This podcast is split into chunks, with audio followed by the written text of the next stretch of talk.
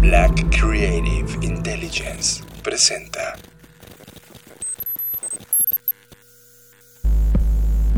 Escuchas.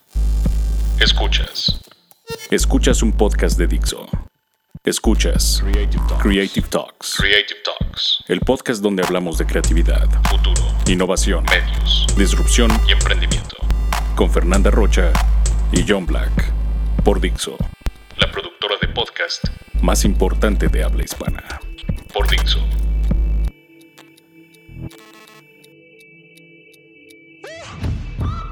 Bienvenidos a las Creative Talks podcast, este podcast que habla de innovación, diseño, creatividad, negocios, futuro. Esta vez estoy, este va a ser un programa especial, lo cual es interesante y ya les platicaremos. Así que bienvenido a este podcast, Fernanda Rocha. Bienvenidos a todos, eh, me emociona mucho, aunque también tengo sentimientos encontrados al respecto, pero sin más, bienvenidos al podcast y vamos a comenzar. Recuerden que este podcast se emite en Dixo.com. Tema de la semana. Este es el tema que nos robó totalmente la atención. Tema de la semana. Fernanda Rocha, tuvimos acceso a uno de los filmes que más habíamos espera- esperado desde que supimos que se estaba filmando y que estaba planteando en la mesa un tema que iba a ser polémico, dado el contexto que estamos viviendo y dado los temas que se están viviendo en América Latina y en particular donde se hace este podcast en México. Sea, se trata del filme Nuevo Orden del director Michel Franco. Michel Franco, gracias. Y justo ahora acabamos de tener acceso a este filme y Fer, venimos a comentar 100% todo lo que sucedió en la sala y todo lo que ha pasado porque este, este filme viene coronando una serie de temas que hemos venido analizando a lo largo de estas semanas y que cuando vimos este filme definitivamente sintetiza mucho de esta conversación. Bueno, antes de comenzar con esto, quiero que sepan que la visión a través de la cual yo interpreté este filme fue a través de un concepto que fue acuñado por Nick Land. Nick Land, para quienes no han escuchado nunca hablar de él y no tienen idea, bueno, es eh, un filósofo. Él es un filósofo político inglés que ha escrito varias cosas. De hecho, su obra eh, que se llama Aceleración y Colapso, creo que es una de las más eh, importantes en términos de su popularidad y de los fundamentos y de las cosas que estableció, aunque evidentemente también tiene otras obras que son igual de interesantes. El tema es que a él se le conoce como el padre del aceleracionismo y eh, a su escritura se le atribuye la pionera en el género conocido como teoría ficción. Esto, todo esto que les estoy contando es importante porque dentro de las cosas que él ha desarrollado y escrito, eh, pues desarrolla este concepto en compañía de la Cybernetic Culture Research Unit y desarrollan algo que le llaman hiperstición. ¿Qué es la hiperstición? Bueno, así como tenemos ya el precedente del concepto superstición, que es pues esta ideología de las cosas que probablemente eh, como estas ideas y creencias de el viernes 13 o de algunas eh, cosas que, que, pareciera que están en la cultura y que nadie termina de creer ni de comprobar que son ciertas, pero viven con nosotros. Bueno, uh, la hiperstición apunta a la superación de la superstición y eh, digamos que remojada o ensalzada con el hype. Por eso el concepto es hyperstition. Es como un nuevo nivel en donde hay una profecía autocumplida. ¿Por qué esto es importante y por qué tiene que ver con el filme y las cosas que yo vi y, una vez con este contexto que les acabo de decir? Es porque la hiperstición al final apunta que, que es un, un, posible futuro, digamos, eh, son ficciones respecto a futuros posibles que al habilitarse el imaginario sobre estas historias o estas ficciones, lo que provoca es que se cumplan.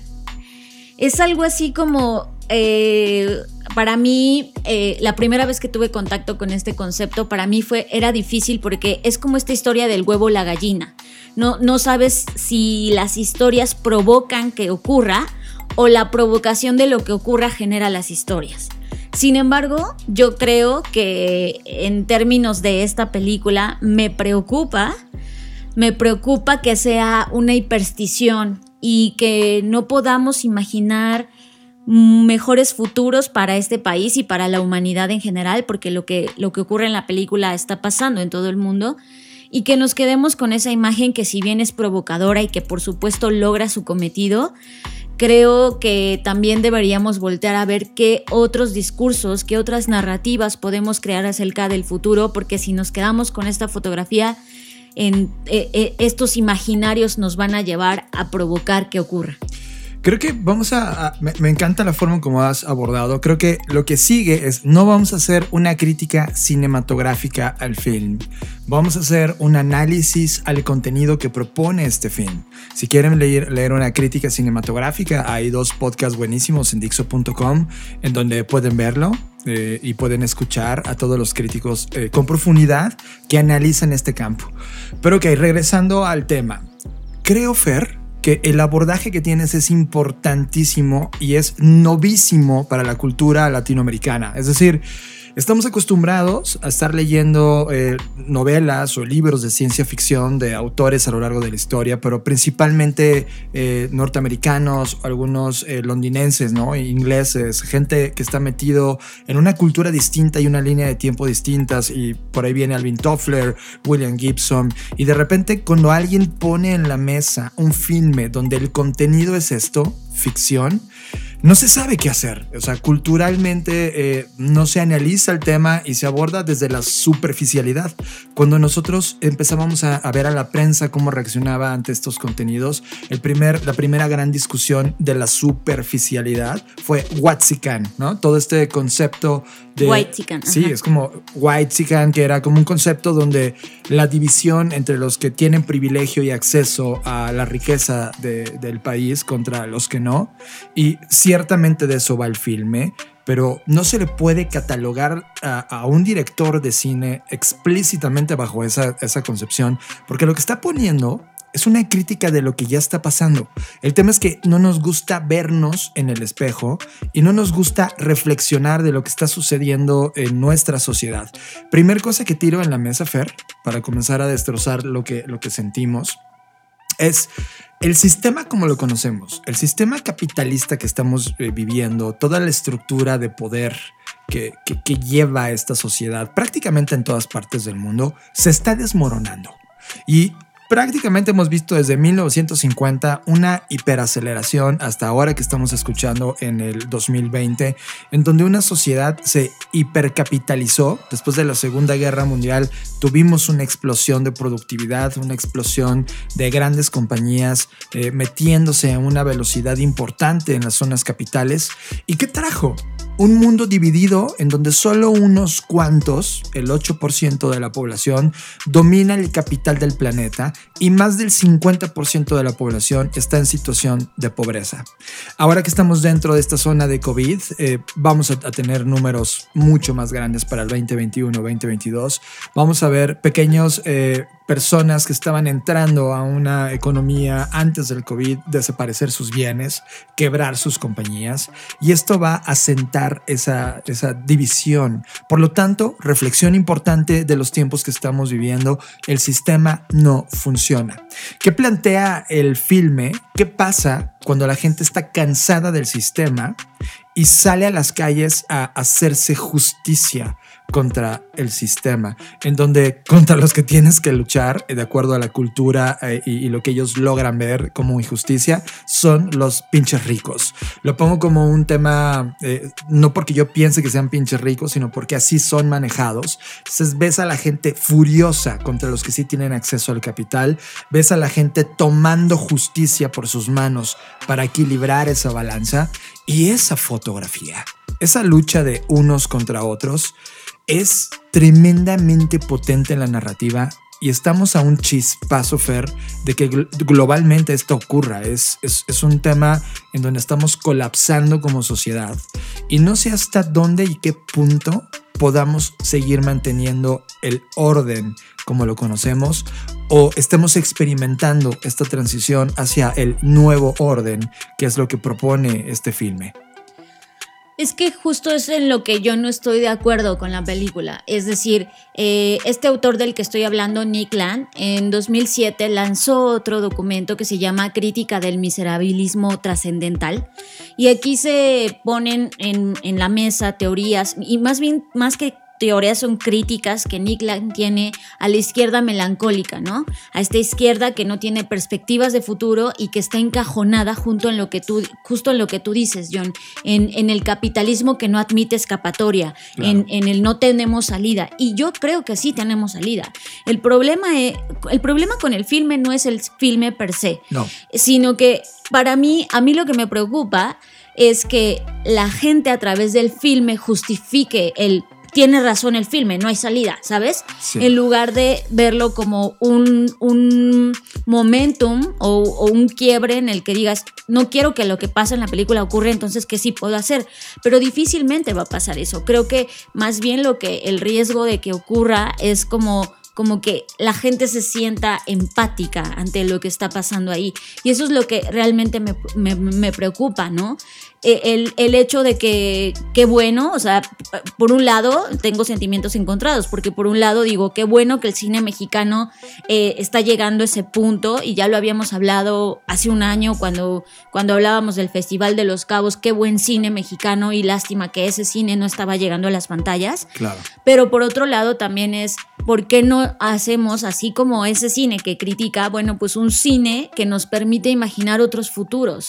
Porque si solo hacemos cine que, que, digamos que nos consecuenta o que nos da una palmada en la espalda de sí, todo esto es caótico y no tiene salida, creo que también es muy riesgoso, ¿sabes? Entonces creo que el punto de, de, de la hiperstición es justo esto, es como quién genera quién y qué vamos a generar y qué discusiones se están generando a partir de esto. Yo la verdad es que en, en ya sé, se acaba de estrenar y todo, y también estamos bajo una circunstancia y una situación en la cual pocas personas van a poder ir al cine, ¿no? Lo cual habla de lo mismo que hablan en la película, es Claro. cuánta gente ahorita, en lugar de ir al cine, más bien está intentando satisfacer sus necesidades básicas. Y Claro. entonces es, es este tema donde, donde te sientes culpable, ¿no? En, muchos sentidos, la, la película te hace sentir así, como de tú estás aquí sentado en el cine, ¿no? De, que, que además hoy el cine cuesta más, etcétera. O sea, como que hay toda una carga por, por las circunstancias que estamos viviendo y que del mismo modo también esta, esta logras ver que las cosas que están en la película podríamos pensar están exageradas en muchos aspectos, pero que no escapan a la realidad que hoy tenemos, ¿no? Por ejemplo, cuando los colores que usan, los simbolismos, eh, el, el quemar cuerpos, etcétera, pues eso, eso ya pasó, ¿no? O sea, eso ya está pasando. Tenemos en México lastimosamente muchos ejemplos desde, desde las muertas de Juárez, los 43, etcétera. Entonces, como que toca estas heridas, toca estas eh, lugares en donde duele, duele en términos de, de, de voltar a ver y de que sabes que en la calle está pasando cuando tú vas eh, eh, caminando o estás allá afuera y ves a la gente que está pidiendo dinero, que está vendiendo cosas, que está pidiendo ayuda, es ya está pasando, está, eh, eh, es, es, estamos ahí, solamente Sí. que como como espectador verte de afuera, pues es como, no, no, no, espérate, ¿no? Es, es mucho más evidente, más doloroso. Pero de nueva cuenta, yo, yo me cuestiono ahora mismo es esto que pareciera eh, una ficción y que en realidad pues es mucho más real de lo que esperábamos. eh, ¿Cómo hacemos que no sea una autoprofecía cumplida? Porque, porque si no es, es muy, muy, muy riesgoso. Es riesgoso. De hecho, estamos a, cuántas horas de que ocurra. O sea, prácticamente en el filme, cier- ciertamente lo catalogamos de ficción, pero en realidad es una foto de, de lo que está pasando en la calle. Si bien todavía no hemos llegado a una revuelta armada o una, una revuelta violenta masiva, ¿no?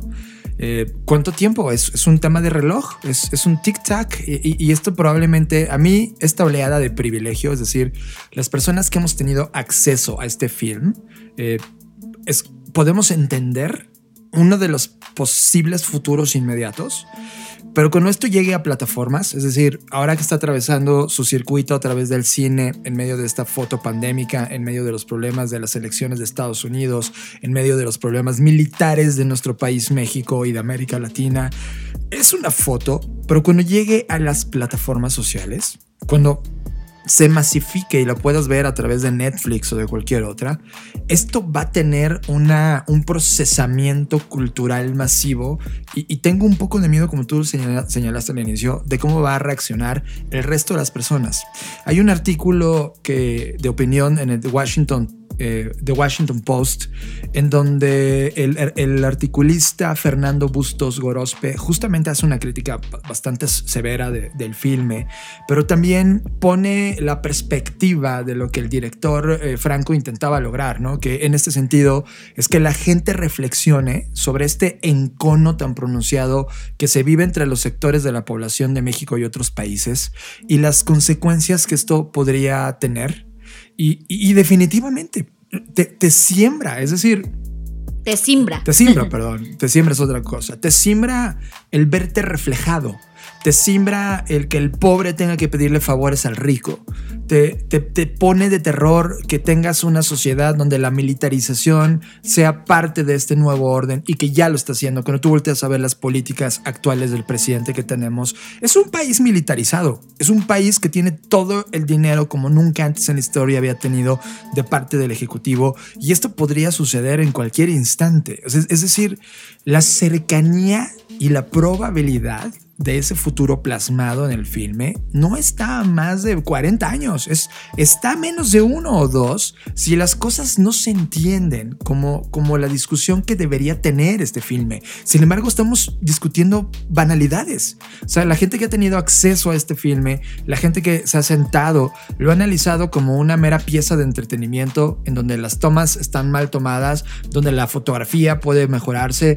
donde el audio está demasiado exagerado, donde es trivial la, foto de reforma y, el desastre que ocurre en esos segundos, pero no se dan cuenta del fondo, del contenido, de lo que está colocando en ese momento en la mesa.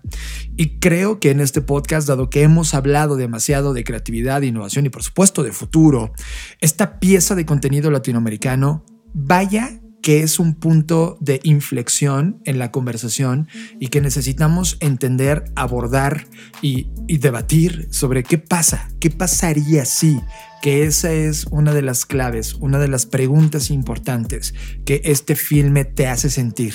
Este filme te incomoda, este filme te hace sentir enojado, en este filme te ves dentro, o sea, eres alguien ¿Has tenido alguna de estas actitudes alguna vez? No importando si eres el rico o no, has tenido esa actitud, has, despreciado ah, en ciertos momentos, así como desprecia al interior, has reaccionado de esa manera. Y, esto es una foto. ¿Sabes a qué me, siento mucho cuando vas a una sesión de stand-up y a través de la, de la comicidad hay una introspección a ti mismo?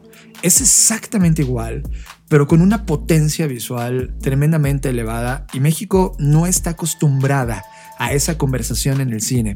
México está acostumbrada a Cindy la Regia y comedias facilistas y novelas de cuarta que llenan las salas de cine, pero esta es otra propuesta de contenido y eso no está acostumbrado. La gente no está eh, acostumbrada a exponerse a este tipo de cine que lo va a incomodar y con eso es incomodar a la gente o la gente lo entiende y profundiza o simplemente reacciona en contra porque no lo entendió Fer. Sí, totalmente de acuerdo. Eh, o sea, y, por supuesto que como todo filme, ¿no? Independientemente de su calidad y manufactura, pues tiene a gente que, lo está apreciando y otros tantos que, que la están justamente, como decías tú, John, señalando, porque incluso hay quien se atreve a decir que es una versión barata de Parásitos, ¿no? No me parece que sea así, sin embargo, pues cada quien tendrá sus propias reflexiones. Eh, el, mucha gente está molesta, ¿no? De que, del, racismo, eh, de, que, como decías tú, de, que si las tomas, que si sí, que si no, que si los actores, que si la frivolidad, etcétera. Creo que al final del día, pues cada quien va a poder, eh, desde su perspectiva, pues, juzgarla, apreciarla, criticarla, lo que sea pero sí creo que debemos tener cuidado eh, con lo que yo decía, y, y, perdón que insista, ¿no? Pero a mí las supersticiones me preocupan porque, porque son cosas que, que han ocurrido a lo largo de la historia, o sea, no sé, todo este tema, por ejemplo, de, de Slenderman, ¿no? Que nació como una leyenda urbana y que después se fue naturalizando y absorbiendo en el consciente colectivo hasta llegar a ser un hecho real donde gente murió por esto, ¿no?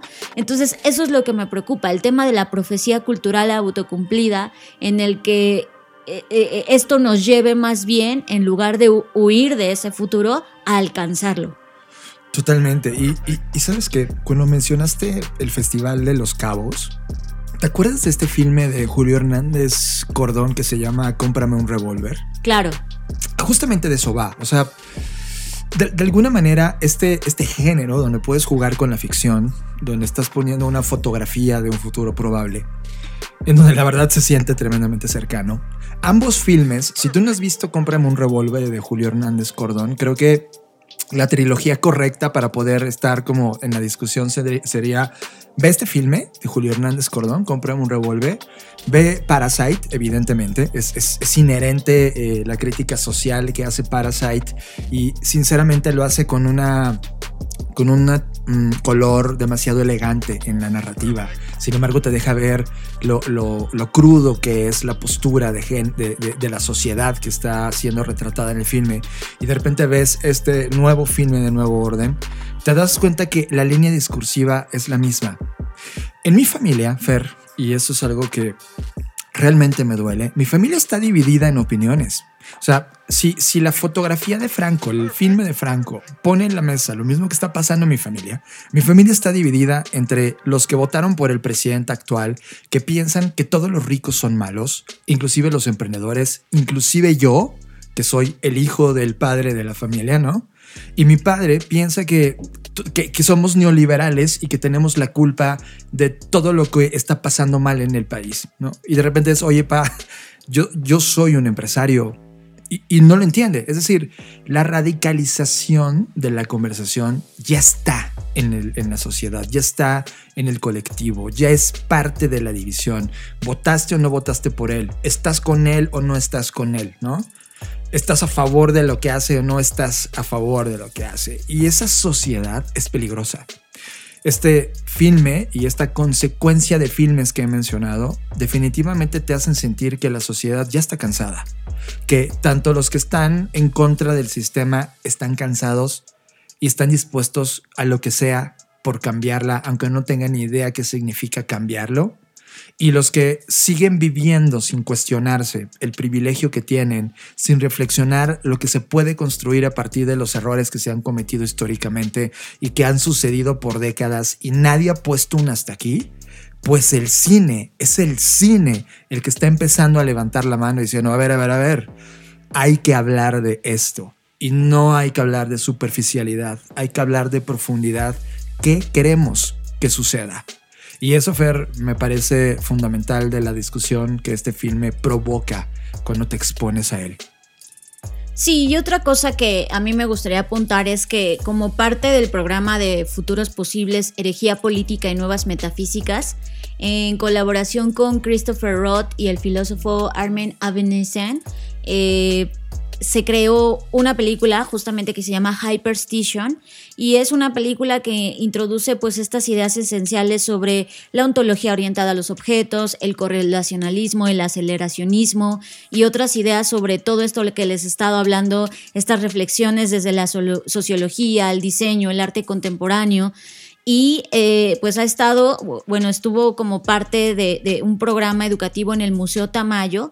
Si hoy se meten a museotamayo.org, y ahí, ahí van a encontrar un link que los lleva a estos futuros posibles y al link de la película de Hyperstation que supuestamente iba a estar disponible hasta el 3 de septiembre de 2020, pero todavía está, todavía lo pueden ver y creo que a partir de eso podrían eh, igual tener sus propias reflexiones sobre, sobre lo que significa este concepto de la hiperstición y, y que creo que eso ayudaría mucho a poner como la base de cómo puedes ver un filme con otros inputs o con otras, eh, pues sí, con otros lentes, vamos a llamarlo así. Y también otro, otro lente para abordarlo es el trabajo de Neil Druckerman, Druckmann, que en, el videojuego The Last of Us, que también ha estado en los últimos cuatro meses entrando a la escena de los videojuegos y provocando una gran conversación alrededor de él. En este videojuego el director creativo propone este surgimiento de pandillas paramilitares que se llaman las luciérnagas. Hay un grupo muy importante en el juego que justamente cuando analizas la estructura de ese grupo paramilitar es muy parecido a lo que ocurre dentro de Nuevo Orden. Entonces, hoy la narrativa, Fer, y eso es algo muy interesante de nuestros tiempos, no solo se está construyendo a partir de un medio tradicional llamado cine, sino también a través de lo que está olea- oleadas alrededor del cine generando en este tema. Entonces, creo que eh, a mí, en lo, en lo personal, estamos viendo el auge de una, un repunte en el interés de la pregunta de qué vamos a hacer en el futuro. Creo que como nunca antes eh, nos estamos cuestionando qué sigue. Y Mira, eh, ahí no tampoco estoy de acuerdo. O sea, e- ese es el problema con el tema de los futuros. Eh, tú sientes esto porque estás viviendo esta era. O sea, tú dices, nunca antes habíamos hablado tanto de los futuros. Y- y- y por el contrario, los futuristas más viejos dicen, güey, esto ya no se ha pasado. Ya ha habido olas, ya ha habido momentos en los que la humanidad pareciera que despierta y se cuestiona sobre el futuro, ¿no? Las posguerras, los pos- movimientos, etcétera. Siempre pasa que, que la gente dice, ay, no, no, ahora sí nos preocupa el futuro. Y todo el mundo empieza a hablar de futuros, pero solo se queda en eso. Solo se queda en hablar, solo se queda en comentarlo, pero nadie hace nada para. ¿Por qué para- crees? ¿Por qué crees que se haya congelado la conversación? Yo, yo creo que eh, a lo largo de la historia no han tenido una herramienta tan potente como Internet para hablar de esto, por ejemplo. Y el único acceso para que se masificara esa conversación eran los medios de comunicación. Y los medios de comunicación no sabrían, porque los medios de comunicación estaban en una guerra de rating y lo único que provoca rating son los contenidos masivos. Estos temas de hipernicho jamás iban a ser atractivos. La diferencia de aquel instante a hoy es que hoy ve este podcast, ¿no? Es como no necesitamos que un espacio de radio nos abriera los micrófonos para poder platicar de esto. De hecho, hemos tocado estaciones de radio para hablar de esto y simplemente no les importa, no genera el rating que les interesa. Pero en este podcast sí, esa es la gran diferencia, Fer, que hay más personas que están cuestionándolo. El cine dejó de grabar, al menos eso lo celebro, el cine mexicano dejó de grabar sus historias de comedia y historias de novela y de repente alguien decide apostar por esta conversación. Hollywood siempre apuesta por el futuro desde el punto de vista de los bestsellers y desde el punto de vista de ser sensacionalista y tener superhéroes. Pero esto, este análisis social, si bien no va a ganar los grandes premios internacionales, aunque, por ahí ya se llevó varios de la crítica muy interesantes, eh, creo que despierta, es el inicio de una nueva oleada y creo que esta sí va masiva, Fer. Pues ojalá sea así. O sea, creo que, que hoy está bien y me queda claro que el, que el primer paso para imaginar un futuro es pensarlo, pero justamente eso, eso confirma lo que estoy diciendo. Eh, eh, si, si las narrativas se van a volcar a, a todo lo, el tema catastrófico, a todas estas distopías, pues ahí podemos entrar en un círculo vicioso, ¿no? Creo que ahora faltaría imaginar otros futuros, otros futuros donde sí prosperamos, donde las cosas sí, sí pueden cambiar, porque creo que estancarse en esa discursiva, al final, como yo, yo lo he pensado, es el futuro es una narrativa también, y, y dependiendo las narrativas que nos contemos a nosotros mismos, son las narrativas que vamos a provocar que ocurran. A ver, los novios, un brindis por los novios. Dales unos shots a los novios, por favor. Todos un brindis. Oye, ¿qué haces? ¿Qué quieren?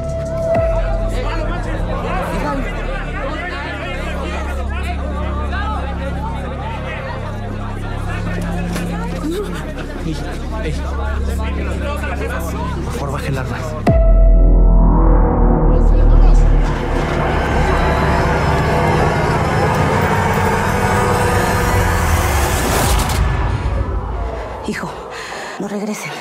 Escúchame, no regresen. El reporte de ataques masivos hasta el reciente colapso de las vías de comunicación.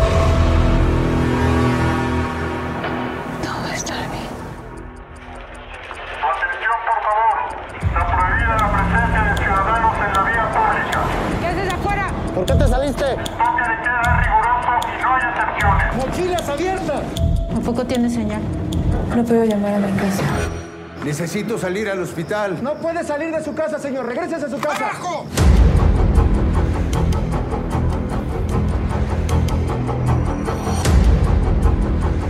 Zona de control a las 11 de la noche. No queremos más muertos, no queremos más dolor.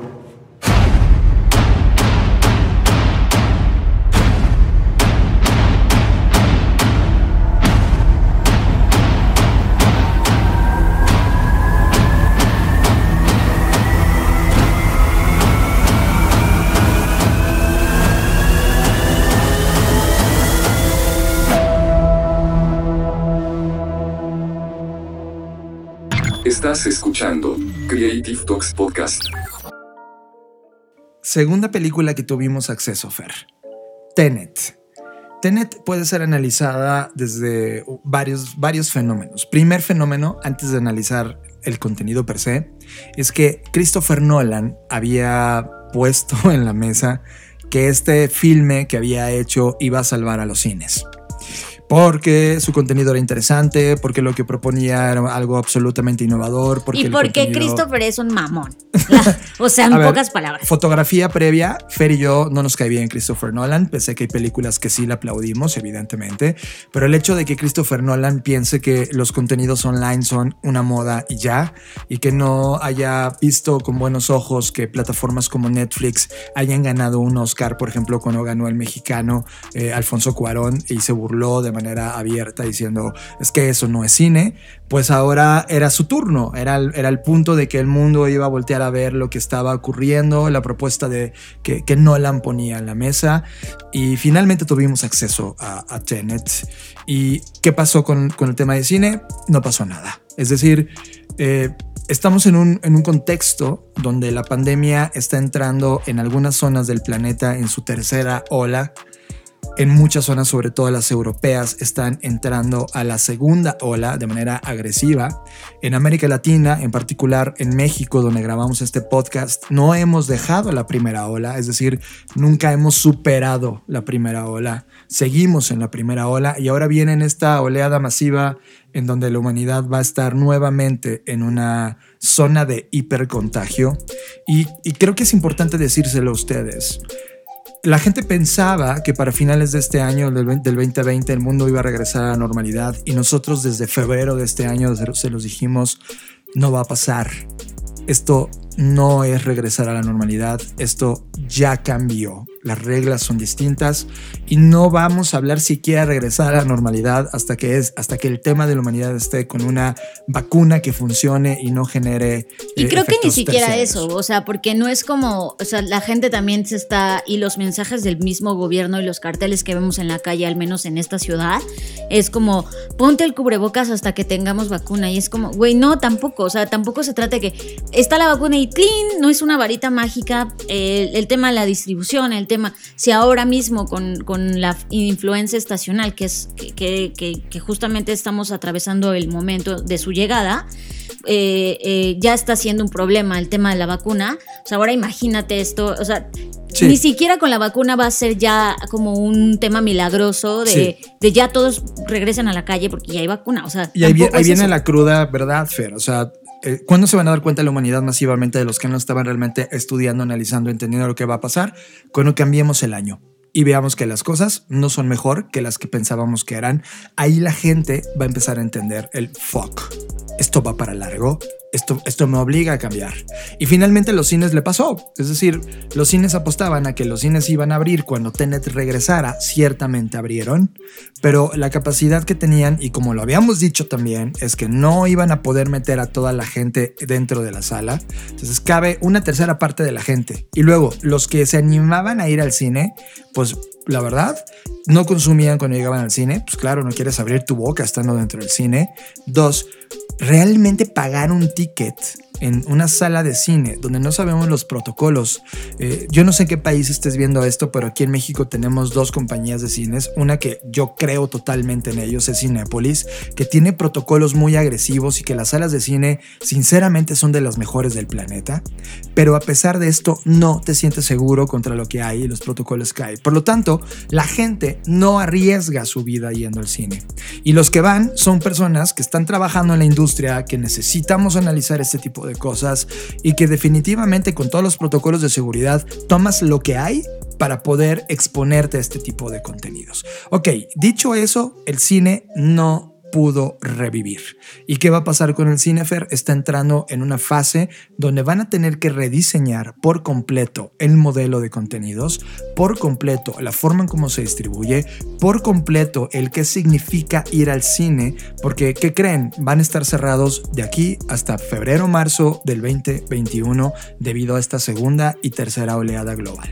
Una vez dicho eso, y visto que todos los distribuidores de contenido, inclusive Disney, todos estaban esperando lo que le pasara a Tenet para que todo el mundo tomara la decisión de ahora sí tomar en serio esto que está pasando. Y cada una de las distintas compañías ahora está en los think tanks al interior analizando qué sigue para esta industria. ¿Qué significó Tenet para la industria?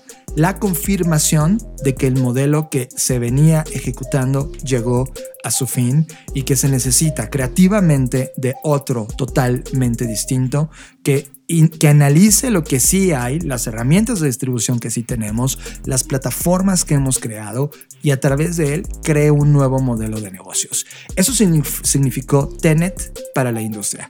Ahora sí, pasemos al contenido. Bueno, ¿qué, es Tenet? Tenet es esta película que plantea una historia en una línea de tiempo distinta a la que concebimos, es decir, actualmente nosotros, eh, sobre todo la cultura occidental, tenemos esta percepción o esta idea de que el tiempo es lineal, ¿no? Y existen como básicamente tres momentos, el pasado, el presente y el futuro, ¿no? Hasta ahí, pues todos eh, eh, pensamos así o la mayoría acordamos que esto es así, ¿no?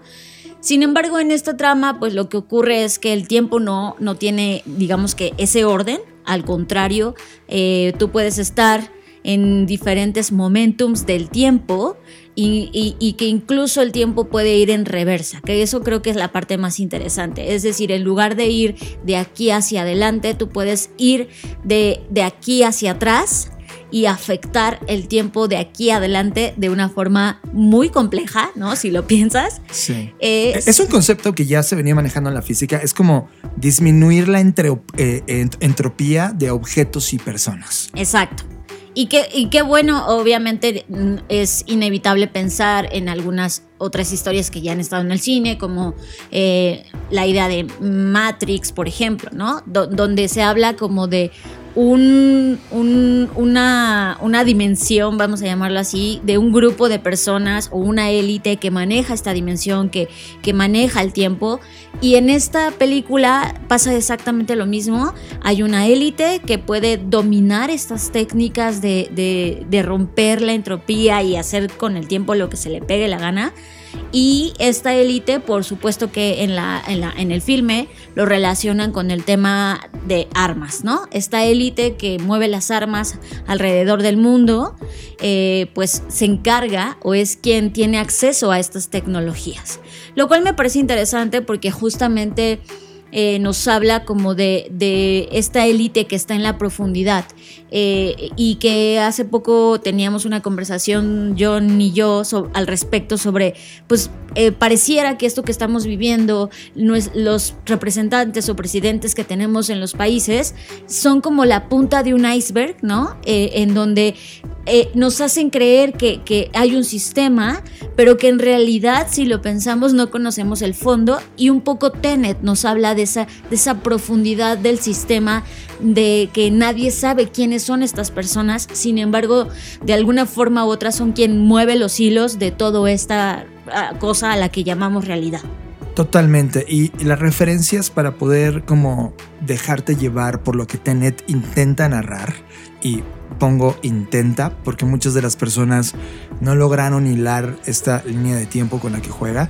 Hay películas como Memento, Inception, Interstellar. 12 monos, ¿no? 12, Creo. men- 12 monos, Dunkirk, que son películas que, que de alguna manera juegan con esta noción del tiempo y narran una historia eh, en estas líneas de, de tiempo. Tenet lo intenta. Eh, yo quiero ser, qui- quiero eliminar, o sea, es decir, esto que acabamos de decir es la, es la parte más interesante de Tenet. O sea, si eso lo subrayas y lo separas de, de la fórmula, en síntesis, Tenet es una película de espías de gran presupuesto. That's Sí, it. sí, sí, Ya exacto. está. Pero metiéndole todo este contenido de la entropía, la física cuántica, el tiempo, todo eso, lo vuelve en una narrativa que, es majestuoso desde, mi punto de vista cuando tú narras una escena, bueno, cuando estás grabando una escena, pero en la escena también estás contando lo que sigue adelante en la película, ¿sabes? Es- no quiero decir grandes spoilers, pero simplemente al narrar hay, hay dos líneas discursivas ocurriendo. Cuando ves al inicio de la película eh, todo lo que ocurre, eh, está narrándose exactamente lo mismo de lo que va a ocurrir adelante, solo que a la inversa. Y ese es el secreto para entender esto.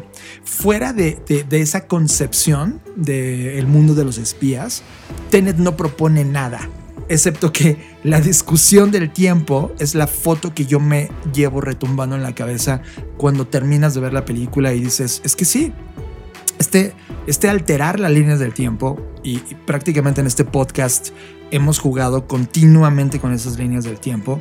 Qu- ¿Quién es dueño del tiempo? ¿Quién es dueño de ir al futuro, eh, regresar al presente, dar un brinco al pasado para entender la historia y tratar de entender la fotografía que estamos armando?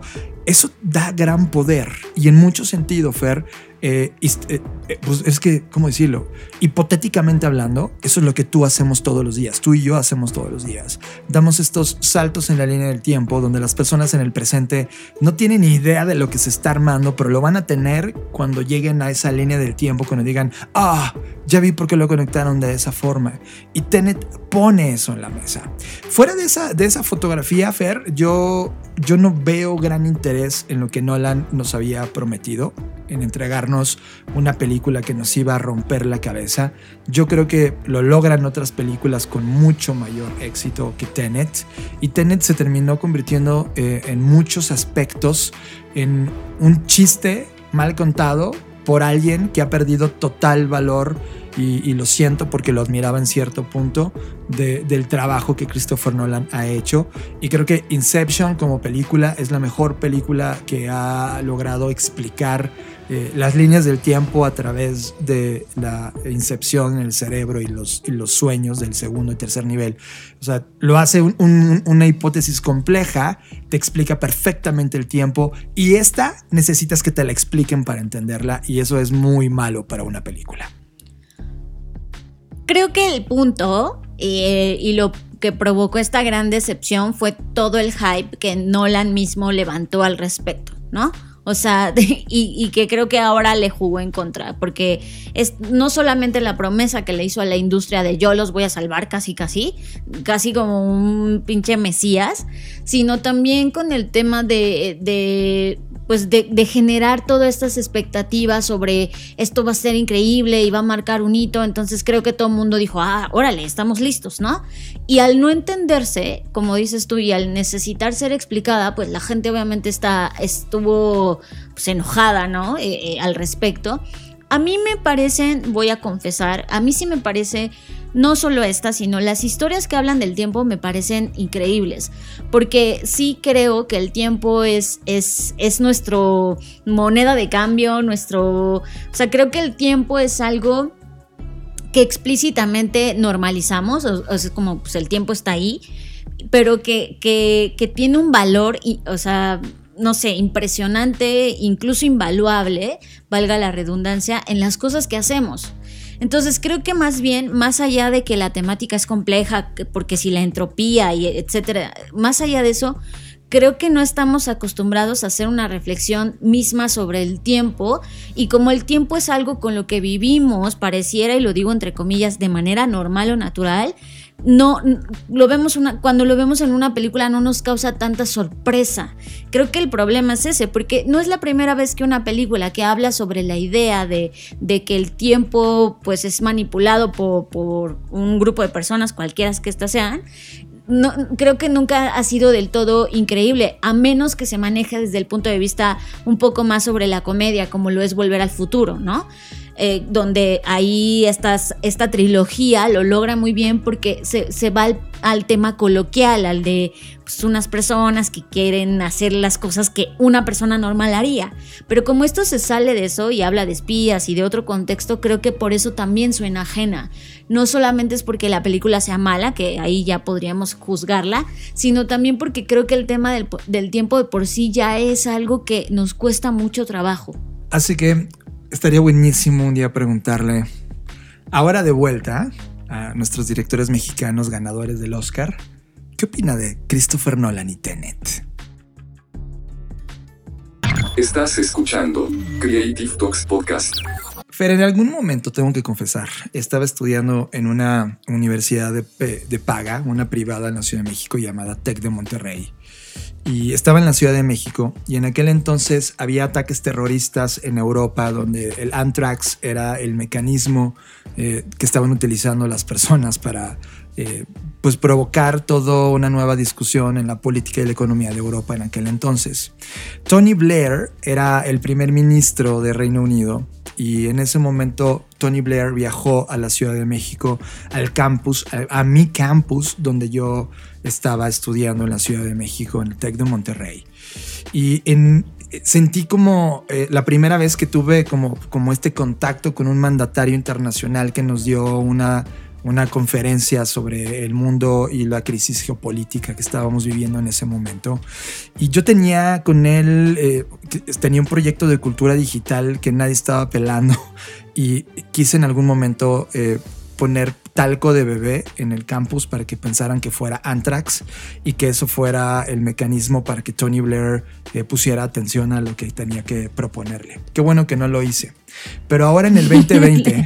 Me hubieran acusado ahí de terrorista, ya estarías ahorita en la cárcel. Sí, ha, ha, habido tres momentos de mi vida donde he estado muy cerca de comportarme como un extremista ideológico a favor de la humanidad. Pero bueno, en la revista Time, que como sabes en estas alturas del 2020 publica ya a las personas más importantes de, en su portada, las más importantes del año. Eh, fuera de la, de la portada del año hubo una carta que escribió Tony Blair.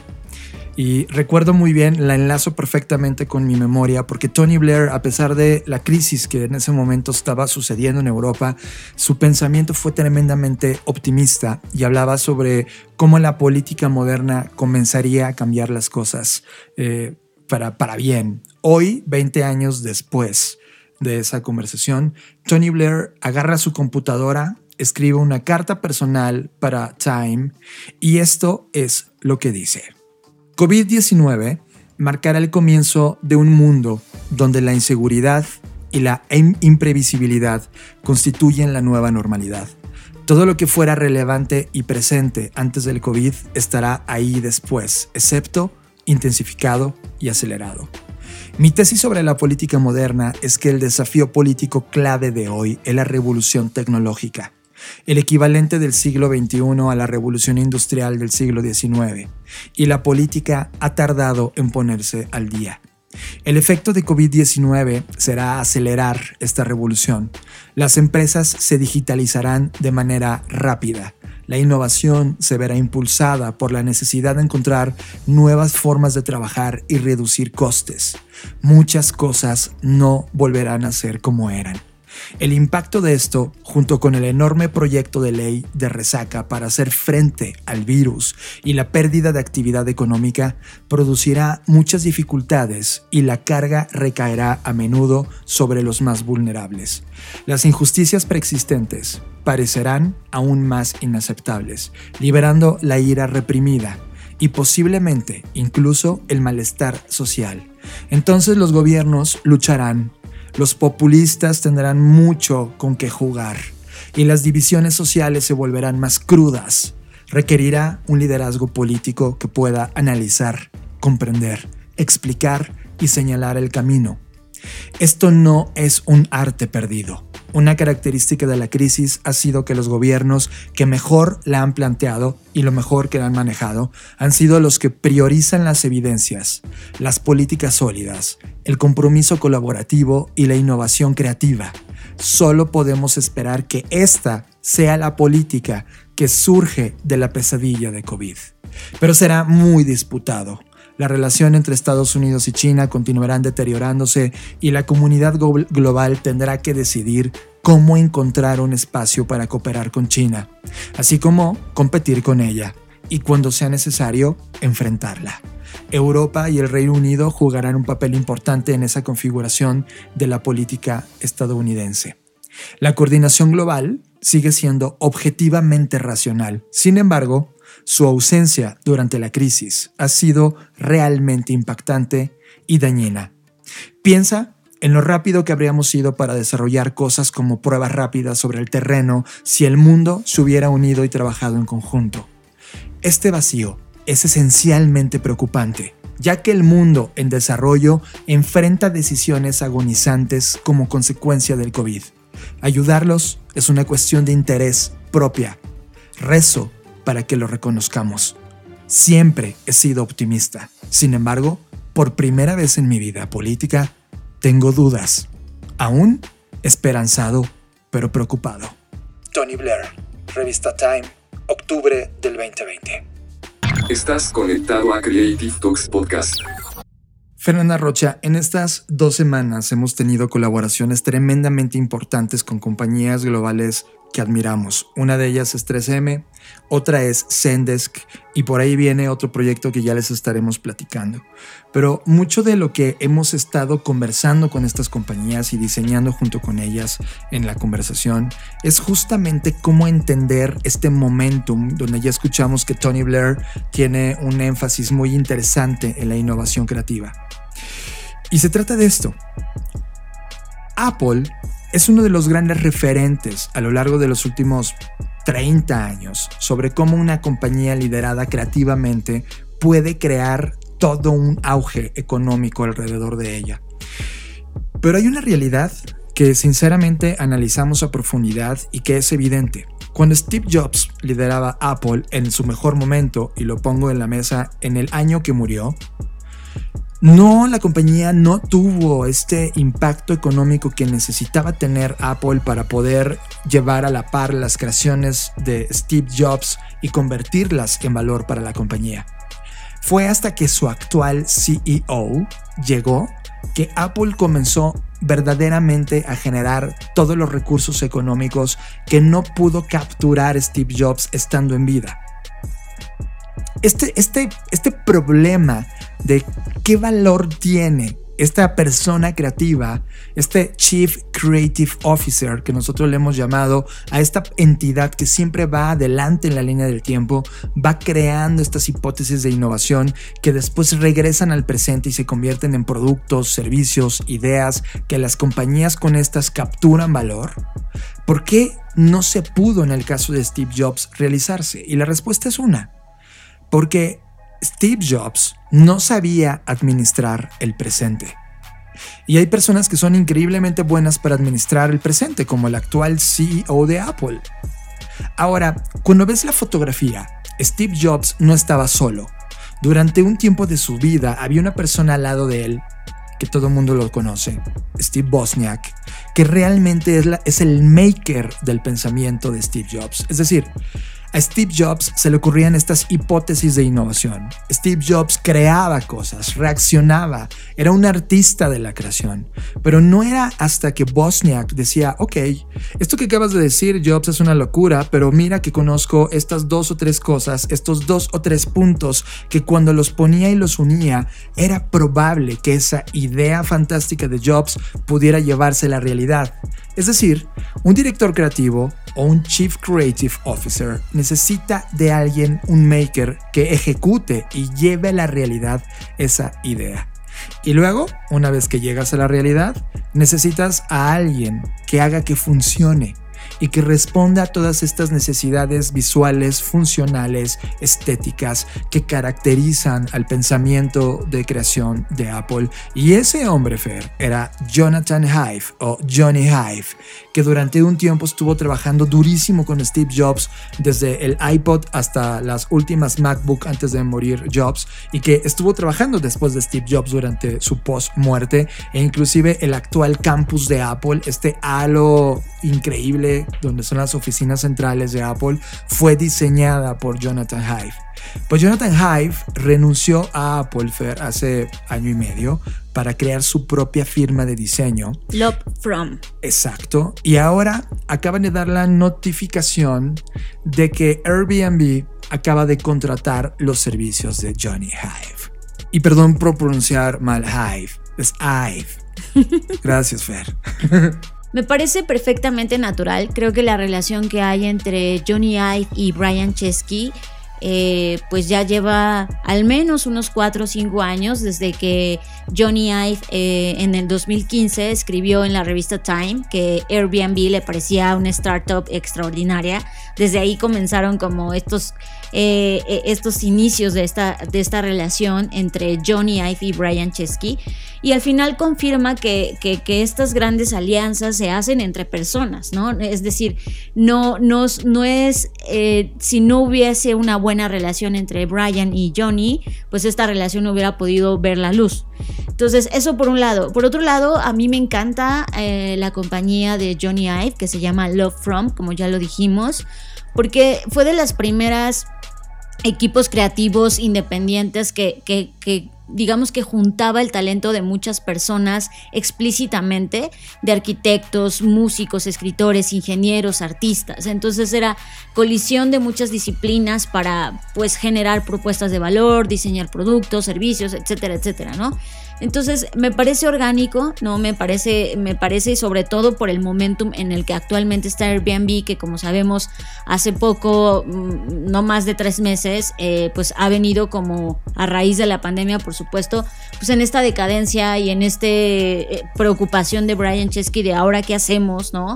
Y, creo que, que, no hay mejor respuesta que a través del diseño y qué mejor que el diseño de Johnny Ive. Claro, y recuerda que Chesky inclusive dio una entrevista bastante dolorosa diciendo que ellos habían tardado 12 años en construir su modelo de negocio y la pandemia lo eliminó en cuatro semanas, ¿no?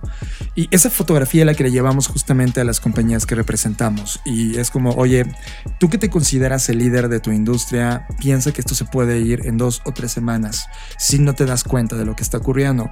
La transformación de Airbnb que está ocurriendo ahora es que están en esta transición de ser una plataforma de alquiler, ¿no? O una empresa de viajes a convertirse en un ecosistema mucho más amplio. Y creo que eh, mucho de lo que realmente Chesky está recurriendo ahora mismo es el, pensamiento de Clayton eh, Kirstensen. ¿Te acuerdas del Jobs to be Done? Que es una de las metodologías interesantes que hemos hablado en este podcast. Ha dicho abiertamente que se volvieron a sentar para volver, y recurro a cómo inició esta conversación, a pensar nuevamente como este Chief Creative Officer tener a su maker, tener a su diseñador y tener a alguien que opere la compañía en el presente. Creo que esa fotografía, estos cuatro elementos, el creativo, el maker, el diseñador y el administrador son los cuatro jugadores clave para hacerle frente a este momentum y este gran reto que las compañías están enfrentando en este momento. Necesitan tener a su Steve Jobs. ¿Quién es su Steve Jobs? ¿Quién es la persona que está ideando, proponiendo hipótesis, marcando el ritmo de innovación y futuro de esta compañía? ¿Quién es el maker? ¿Quién es el que logra entender estas señales y hace que ese pensamiento de innovación comience a materializarse en productos, servicios, cosas que se prueban en el laboratorio? ¿Y quién es el diseñador? Que en este caso, para este proyecto de Airbnb, Johnny Ive llega en un momento espectacularmente correcto porque él justo le da este toque de funcionalidad, de valor, de estética visual, de, verdadera experiencia a lo que se está logrando y se está haciendo en hipótesis dentro de Airbnb. Y finalmente, ¿quién es su CEO actual? ¿Quién administra el presente? Y creo que ahí Andy Chesky pues ya conoce bien cómo funciona todo este modelo inmobiliario, toda esta gran, gran propuesta de valor, que si bien está congelada en este momento, va a tener un calentamiento después del 2021, pero no, esa transición no va a ser definitoria, sino que va a tener que cambiar radicalmente el modelo de los negocios. Y es interesante, pongan ojo en cómo va a evolucionar Airbnb, qué hipótesis van a probar y cómo Johnny Ive va a darle este valor de diseño a la compañía. A mí me emociona, Fer, porque es una compañía que era líder antes de que llegara el COVID. Era una compañía que era referencia obligada cada vez que hablábamos de modelos de negocio de nueva generación y de cómo los hoteles no estaban entendiendo nada de lo que estaba ocurriendo. De repente, ¡pum!, se derrumba en cuatro semanas y ahora están invirtiendo en lo que sigue, trayendo a las mejores mentes del planeta, en este caso Johnny Ive, para hablar de diseño dentro de una compañía que en este momento está revolucionando su pensamiento al interior. Finalmente solo me gustaría aclarar, o no, no aclarar, más bien aportar y sumar al comentario que haces, que, que justamente el tema de, de, de replantear y rediseñar la compañía es algo que a veces nos da mucho miedo, ¿no? Lo platicábamos en el episodio donde dimos casi que una fórmula o una secuencia de pasos de cómo destruir tu propia compañía justo creo que este es un gran ejemplo de alguien que se está atreviendo a destruirla para rediseñarla y crear nuevas propuestas y nuevas cosas y atreverse a decir, bueno, este modelo que creamos inicialmente no funcionó del todo o no era a prueba de balas, ¿qué hacemos ahora para que sí lo sea en el futuro o para que ofrezca un valor distinto o replantemos, etcétera, ¿no? O sea, creo que cuando hablamos de diseño, no, no hay que imaginarnos que van a rediseñar el logotipo, que mucha gente dice que ojalá que sí, pero bueno, esa es otra discusión, sino más bien eh, que a través del diseño, por supuesto, encuentren nuevas respuestas, no solo de cómo sobrevivir, sino de cómo dar un golpe en la mesa nuevamente, como lo hicieron cuando Airbnb nació, ¿no? Y creo que ahí es donde está lo realmente valioso. Y ya, finalmente lo que quiero contar es una historia eh, este es un dato curioso. Hay un chico que se llama Byron Bay, que es de Australia, y él creó un landing page para llamar la atención de Johnny Ive y de su socio Mark Newson. Y me, gusta mucho porque eh, pues la ha trabajado tanto que cuando tú buscas Love From, que es la empresa, eh, pues el primer resultado en lugar de que te salga el sitio oficial de Love From, te sale el sitio de este chico, de Byron Bay diciendo, oigan, este soy un diseñador de productos, por favor, Johnny, Mark, ah, fíjense en mí eh, y deja sus datos, ¿no? Y, ojalá que Byron Bay logre sí llamar la atención de Johnny Ive y Mark Newson. Ojalá que, esto sí llegue. Me, me, gusta mucho cuando la gente busca oportunidades de una forma totalmente distinta. Y independientemente de lo que pase con Love Form, creo que esta es una gran idea y que nos pone también en la mesa cómo las personas están tratando de llamar la atención de, sus empleos. Eh, eh, digamos que este es el máximo sueño que tiene Byron Bay, ¿no? Entonces creo que también este dato que le pone como una cereza a este pastel de este, de este comentario eh, sobre si una firma que, que, está asociándose con una marca como lo es Airbnb y por otro lado alguien, una persona común y corriente intentando llamar la atención de, de esta firma para ser contratado. Estás procesando Creative Talks Podcast. Y como cada año, eh, Interbrand hace este análisis que se llama The Best Global Brands 2020, en donde analiza cuáles son las marcas más importantes del planeta y lo hace midiendo distintos ah, temas algorítmicos en donde ve el valor de las compañías, el valor que tienen en bolsa, la reputación, etcétera, y les da un ranking y una relevancia que evidentemente es una foto de lo que ocurrió en el año. Y lo que ocurrió en, en términos importantes es que el 43% de las marcas tuvo un crecimiento, pero el 57% de las marcas tuvo una disminución en su valor, lo cual habla, o sea, prácticamente es el 60% de las compañías representadas tuvieron una desaceleración en el valor de compañía. Eh, el año pasado, en el 2019, solamente el 29% lo había tenido, ahora el doble lo tuvo y el 43% sí tuvo este crecimiento producto de los efectos del COVID. ¿Qué compañías son las gran, grandes reinantes? Compañías como Amazon, Spotify, Netflix, que son de las compañías que tuvieron mejores resultados en este ranking debido a la cuarentena global de COVID. y se supone, Fer, o sea, Amazon, Spotify, Netflix son servicios de contenido de suscripción. Las personas al estar en sus casas y, al no poder ir a los cines, por ejemplo, pues decidieron colocar ese dinero, ese presupuesto en la adquisición de estos servicios de contenido y comenzaron a suceder interesantes. Creo que es interesante discutir el, el top 10, por ejemplo, De acuerdo, pues mm, comenzamos con que con la noticia de que Apple está en el primer lugar, al menos en este en este listado, siguiendo con Amazon, Microsoft, Google, Samsung, Coca-Cola, Toyota, Mercedes-Benz, McDonald's y Disney que en el caso, por ejemplo, de, de Coca-Cola disminuyó 10%, Toyota el 8%, eh, Mercedes-Benz 3%, McDonald's 6% y Disney 8%. Todos ellos fueron a la negativa. De hecho, los que crecieron fueron los únicos tres primeros lugares, eh, que es Google, perdón, Apple con 38%, Amazon con el 60%, fue un crecimiento espectacular, y Microsoft con 53%. Google descendió solo 1% y Samsung creció 2%. Esto es interesante, te das cuenta que la genética de las compañías, al menos en el top 5, son 100% tecnológicas. Y esto ya marca mucho de la conversación que hemos llevado eh, cada vez que damos academia y cada vez que estamos con un grupo dando clases, como la genética de las compañías que llevan el liderazgo actualmente en el core, en el corazón del proyecto que representan empresarialmente, es tecnológico y es de innovación.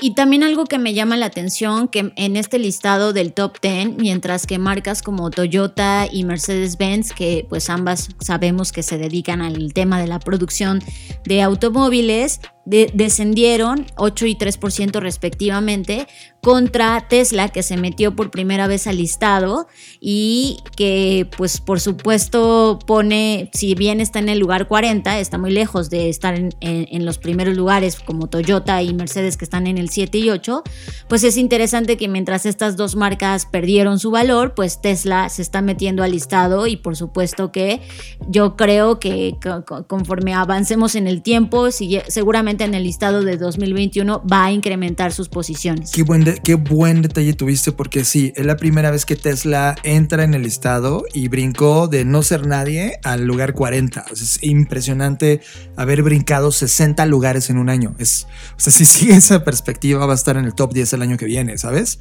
Lleva un crecimiento espectacular. De hecho, las grandes entradas fueron en total cinco marcas. La primera es Instagram, que es una compañía de Facebook, como saben. Entró directo al lugar 19. También entró YouTube, que ya era como, oye, este proyecto se creó en el 2005, ya estamos 15 años después de ese momento. Entró por primera vez al ranking, entró en el lugar 30 Tesla que entró en el lugar 40 y vimos a Johnny Walker entrar en el lugar 98, lo cual te habla que muchos de estos efectos pandémicos la persona, las personas sí, sí bebieron como nunca antes en su historia y hace que Johnny Walker entre a, estas tela, a, esta, a este ranking. Y finalmente, la última marca que logró entrar en el ranking es una obviedad para todos, pero ya está ahí, es Zoom entrando en la posición número 100, Fer. Sí, de acuerdo, o sea, creo que era de esperarse, ¿no? En el sentido de que pues sabemos que Zoom ha sido esta plataforma que creo que todos hemos utilizado al menos en algún momento en esta situación que estamos atravesando y pues se coló al lugar número 100. Veamos si esto qué tan sostenible es a lo largo del tiempo, ¿no?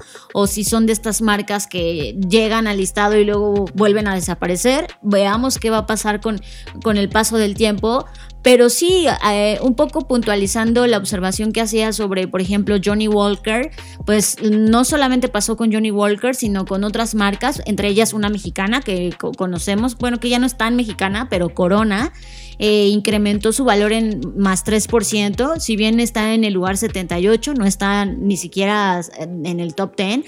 Bueno, pues es interesante cómo las marcas o las firmas de, de productos o de estas bebidas alcohólicas, pues también aprovecharon un poco, o más bien, pues las circunstancias, ¿no? Eh, eh, hicieron que, que sus ganancias fueran hacia arriba.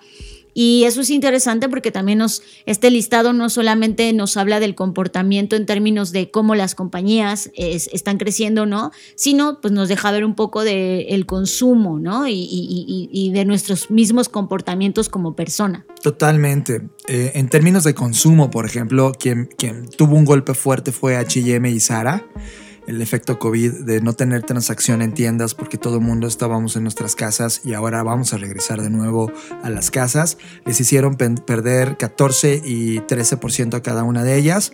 Pero por el otro lado, los grandes ganadores UPS, Federal Express y DHL tuvieron crecimientos sostenidos de 5% y 6%, lo cual habla que la, logística y el desplazamiento de productos eh, tuvo ese sector una, un crecimiento interesante.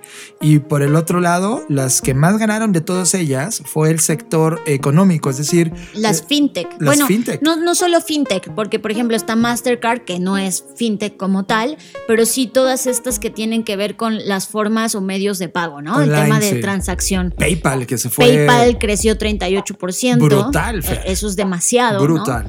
Eh, eh, tenemos a Mastercard, como ya lo dije, que también creció un 17%.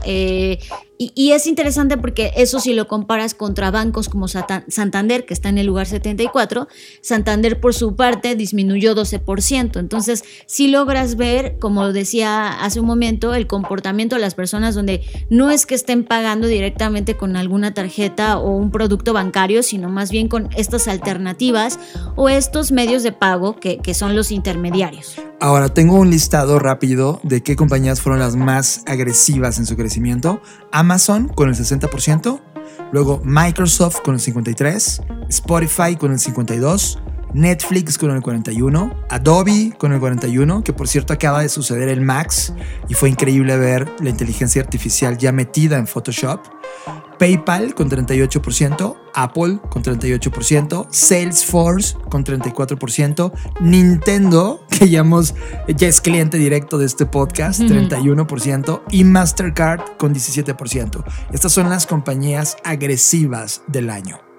Y finalmente me gustaría, pues, pues nada más como una mera observación, comentar que justo todas las marcas que tienen que ver con, con, lo que se conocía como mercados de lujo, ¿no? Por ejemplo, Dior, Tiffany, Prada, Burberry, todas estas marcas que, están en, pues ahí, en el día a día normal, digamos, en tiempos normales, incluso no solamente de moda, sino, por ejemplo, en términos de autos, Porsche, eh, no sé, Mini, ¿no? Que son pues marcas de lujo de, de otras industrias, pues todas ellas tuvieron pérdidas. O sea, Mini, por ejemplo, tuvo pérdida de 10%, Porsche del 3%, Dior del 1%, Land Rover del 13%. Eh, y te das cuenta cómo, cómo esto que, está, que nos está pasando, que nos está ocurriendo ahora mismo, pues cambia totalmente las dinámicas, afecta de una forma u otra a todas las empresas contra algunas que benefició. Y entonces eso nos habla y, y pone el pues muy interesante porque creo que este momento sui generis que estamos atravesando eh, va a dejar ver quién el siguiente año logra como salir adelante, si tuvieron aprendizajes, si los implementaron, cómo los implementaron. Creo que eso va a estar muy interesante.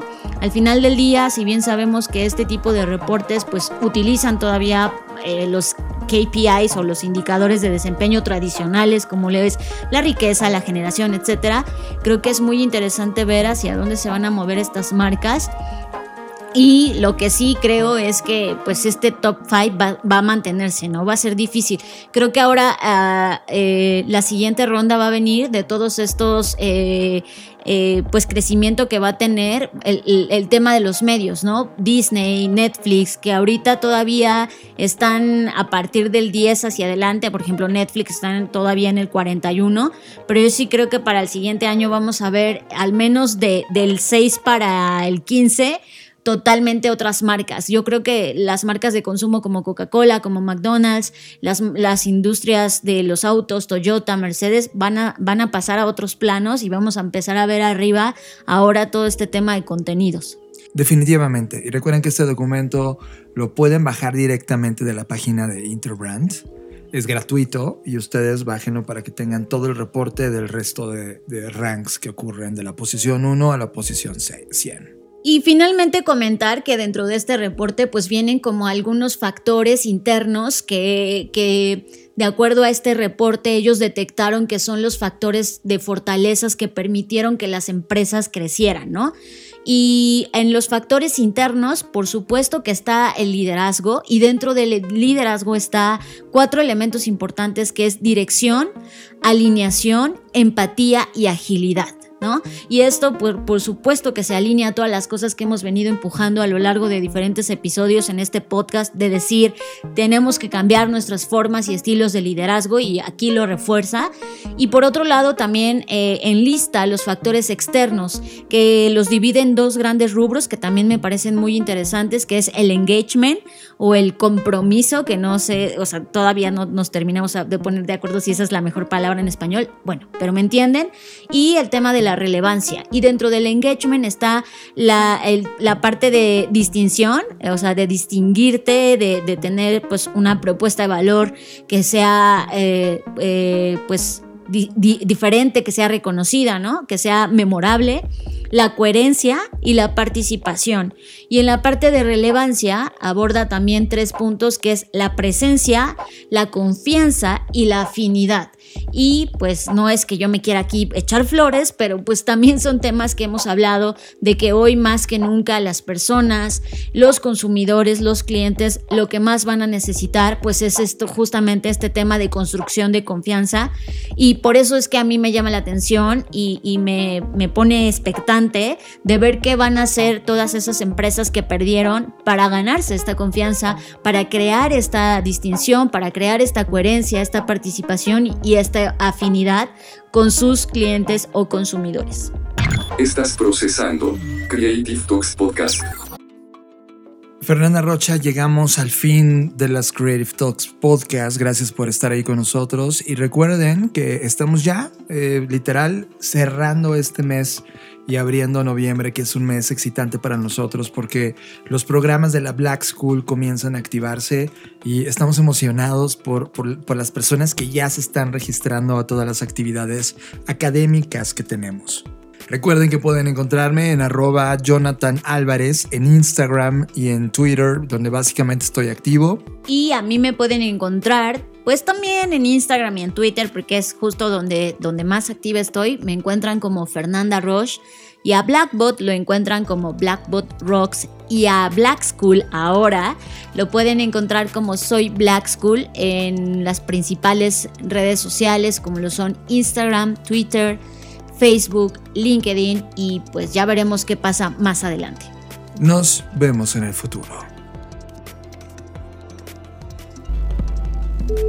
Dixo presentó. Dixo presentó. Creative Talks. El podcast en donde hablamos de creatividad, innovación, medios, disrupción y emprendimiento. Con Fernanda Rocha y John Black. Por Dixo, la productora de podcast más importante de habla hispana. Nos escuchamos en el futuro.